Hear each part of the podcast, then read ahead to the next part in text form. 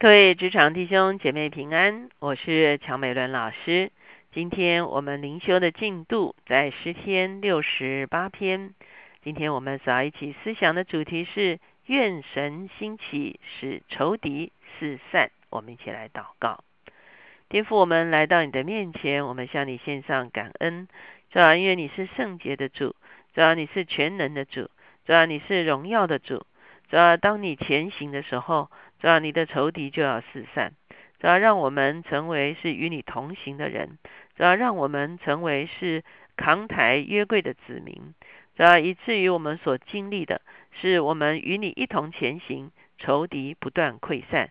主要谢谢你，主要因为主要你要住在我们中间，主要你要彰显你自己的荣光，主要你要显明你自己公义圣洁的治理。谢谢主垂听我们的祷告，靠耶稣的名，阿门。今天呢，我们看的是诗篇六十八篇。诗篇六十八篇在这个地方呢，我们会看见啊，讲到这是大卫的诗歌哈。那同时呢，诗篇六十八篇呢，其实也是一个守节的一个诗歌。通常以色列人在守节的时候呢，他们会抬扛约柜。绕行耶路撒冷，所以呢，我们会看见这一首诗歌呢，它也同样讲到了上帝的行径，上帝的一个呃 marching 哈，我们可以这样讲哈，上帝的一个呃一个一个一个前行的一个旅程。而大卫来追溯这个旅程的时候呢，不仅仅是讲他自己那个时代，他怎么样将约柜扛抬进耶路撒冷，他也回溯到了摩西的时代。我们特别看见，在第一节的时候，他就引用了摩西时代的经文。第一节说：“愿神兴起，使他的仇敌四散，叫那恨他的人从他面前逃跑。”这个经文出现在的是民数记第十章，那个地方就是讲到以色列要离开西奈山，啊，他们要往前行，要往迦南地前去的时候。从这个时候开始，约柜已经在他们中间，云火柱也在他们中间。云火柱就是上帝荣耀同在的彰显。所以呢，当他们前行的时候，是云火柱走在他们的前面。云火柱在什么地方停止，约柜也就停在那个地方。约柜停在什么地方，百姓就围着约柜来安营。所以我们可以看见。啊，当他们前行的时候，最前面的是云火柱，接着就是约柜，然后才是一个支派一个支派和啊这个祭司立位人他们的这个前前进哈。所以呢，当时候摩西就说了这样的话：愿神兴起啊！他这个兴起其实就是上帝啊，你已经起来了哈。为什么？因为他要前行了哈，这云火柱停下，云火柱起来啊，云火柱一起来，他们就说：“哦，我们要前进了。”那这个时候呢，就是神的一个前进。当神前进的时候，仇敌都要四散。我们知道上帝是有全能的，所以当以色列人扛抬约柜，跟随云火柱前行的时候，我们看见一路上仇敌都溃败在他们的面前。为什么？因为仇敌在上帝的荣耀同在面前是站立不住的，所以就从他的面前逃跑。所以呢，这个经文好像描述了一位出巡的上帝，哈，好像上帝是啊来这个这个这个游行前前进的一位上帝，哈。所以在这个前进的过程中间呢，啊我们会看见诗人就来描述上帝前行的时候的那一个。啊，一个一个一个可以说是全能的样式。第二节说，他们被驱逐，如烟被风吹散；恶人见神之面而消灭，如蜡被火融化。唯有一人必欢喜快乐，在神面前高兴快乐。恶人被驱逐，恶的权势被驱逐，哈，好像这个啊烟就呼一下这样就吹散。又好像蜡就被火融化一样，哈，为什么呢？因为恶人在上帝的面前站立不住，恶势力在上帝的面前也站立不住，一人呢就欢喜快乐来跟随神前行。第四节，你们当向神唱诗，歌颂他的名，为那坐车行过旷野的修平大路。他的名是耶和华，要在他面前欢乐。所以在这个地方呢，我们好像看见了上帝的一个前进。所以呢，要为上帝修平大道。啊，好像这个君王出行的时候呢，啊，要先整修这个啊路面哈，而且夹道啊来欢呼，而且呢也会有前行者来呼叫说，君王已经来了啊，你们要让道啊，然后这个路是要被铺平的哈。所以呢。这个地方好像看见上帝的一个前进，上帝的前行，就啊，这个当祭司抬着约柜往前走的时候，就是一个上帝的前进曲哈。所以呢，百姓就跟随着欢呼，而且呢，也修平了大道。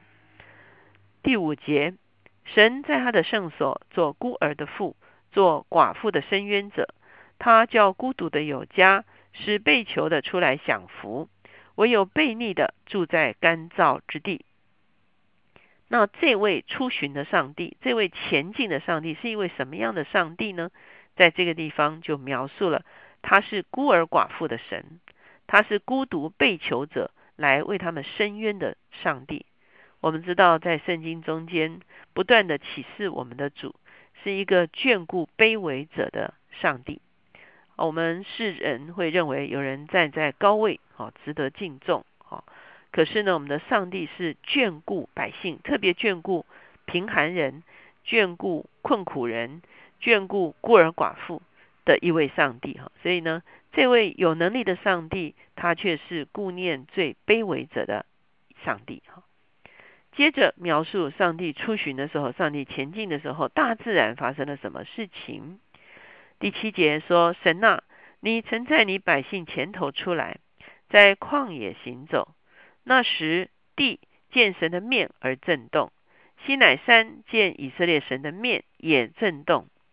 神呐，你降下大雨，你产业以色列疲乏的时候，你使他坚固。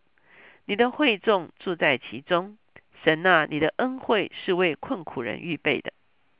我们看见，当上帝前行的时候。”大地震动，特别震动的就是我们看见，当上帝彰显他自己荣耀的时候，在西乃山的时候，整个西乃山啊就有这个烟云啊，这个整个西乃山在震动哈，就是神临在了西乃山的时候，我们看见地都大震动哈，而且呢也天降下大雨哈，来滋润以色列百姓的土地，所以我们会看见。当神前行的时候，大自然都为之改变。再接下来，我们看到十一节，主发命令，传好信息的妇女成了大群，统兵的君王逃跑了，逃跑了，在家等候的妇女分受所得的。你们安卧在羊圈的时候，好像鸽子翅膀镀白银，翎毛镀黄金一般。全能者在境内赶散列王的时候，势如飘雪在萨门。在这个地方，我们会看见啊，他描述的是啊，以色列百姓进去得迦南地的这个过程。哈，在进去的迦南地的过程中间的时候，我们看见列王都逃跑，啊，甚至妇女呢都可以来抢夺啊这个所得的。我们如果记得在士师记的时候，我们看见底波拉士师啊带领以色列人把仇敌赶出去。我们也看见在底波拉的时代，有一位妇女雅意，她把这个西西这个啊这个这个她的仇敌呢钉死在这个啊帐篷的里面哈。所以我们会看见这样子的一幅图画，就是上帝将得胜赐给他们的时候，仇敌都逃跑。连妇女都可以来收取啊得胜的这个成果哈，所以这时我们会看见全能者赶散列王。我们如果参考约书亚记的时候，我们就会发现约书亚的时代，他们一共击败了三十一个君王。所以这个地方讲说列王逃跑的时候哈，所以呢这个时候我们会看见啊一个得胜哈，他们的得胜其实是上帝的得胜。上帝要让以色列人得地为业，就带领他们往前行，驱赶仇敌，能够经历得胜，能够享受地业。到了十五节的时候，我们就会看见上帝要选择一个居所。上帝究竟选择了什么居所呢？也就是说，最后约柜要安置在什么地方才是上帝的居所呢？十五节说，八三三是神的山，八三三是多峰多岭的山。什么叫做八三三是神的山？意思就是说，八三三是一位是一座非常高的山，所以八三三呢就在想，上帝应该会去他那里居住。为什么呢？因为上帝原本是在，好像是在西乃山显现的。西乃山非常的高，好，它有两千两百多公尺哈。可是呢，八三三更高，它有四千多公尺。所以八三三看见上帝的荣耀离开了西乃山，难道上帝的荣耀会住在八三三吗？八三三在哪里呢？八三三就在约旦河东稍北的地方啊，就是八三三哈。可是呢，奇怪，上帝的约柜并没有搬迁去八三三，反而转了一个弯，左转过了约旦河。过了一约旦河之后呢，最后以色列人甚至是大卫的时代，我们知道约柜就进到了锡安山，而锡安山只有七百六十公尺，哇，这是丘陵吧？哦，不算山吧？所以十六节说。你们多峰多岭的山呐，为何斜看神所愿居住的山？耶华必住这山，直到永远。八三三因为自己很高，所以他就斜眼看锡安山，说：“哦，这个锡安山还算山吗？”上帝怎么会选择住在锡安山？好，所以这就是啊，大卫的时代终于把约柜搬进了锡安山。所以大卫说。其他的高山虽然高，却不足取；锡安山虽然矮，可是呢，却被上帝所拣选。十七节，神的车辇累万银千，主在其中，好像在西南圣山一样。你已经升上高天，掳掠仇敌；你在人间，就是在悖逆的人间送了贡献，叫耶和华神可以与他们同住。哇！当约柜进了锡安山，好，我们知道大卫为上帝安置了居所。日后所罗门建了圣殿，这个地方也就是耶路撒冷，锡安山就成了上帝的居所。上帝住在他们中间，上帝不仅仅是住在这个地理环境的里面，上帝更是住在他的百姓中间。所以呢，我们会看见百姓敬拜上帝。上帝住在他们中间。后面的经文就让我们看见这位上帝是一位什么样的上帝。第十九节说：“天天背负我们重担的主，就是拯救我们的神，是应当称颂的。”我们需要啊跳一些经文哈。二十一节，但神要打破他仇敌的头。二十四节，神啊，你是我的神，我的主。人已经看见你行走进入圣所，歌唱的行在前，坐乐的随在后，都在击鼓的童女中间。从以色列源头而来的，当在各会中称谢主神。好，所以我们会看见他继续歌颂上帝是一位什么样子的上帝。因为后面的经文呢，其实也蛮长哈，基本上呢就是呼召列国也要来敬拜这位上帝。所以诗篇六十八篇，它其实描述了一个非常有趣的情景，就是上帝如何在西乃山与他的百姓一同前行，经过了旷野，经过了啊将啊迦南地啊把列王驱逐，让以色列人住进迦南地，而上帝也在西安拣选了西安成为他的居所。这就是我们看见在这样的一个啊诗篇中间。我们看见上帝的一个前行，而在上帝的前行中间，仇敌就要四散。我们一起来祷告，亲爱的主，我们谢谢你。主要今天我们就是扛台约柜的祭司。主要无论我们走到哪里，主要你就与我们同在，你就在我们所在之地设立宝座。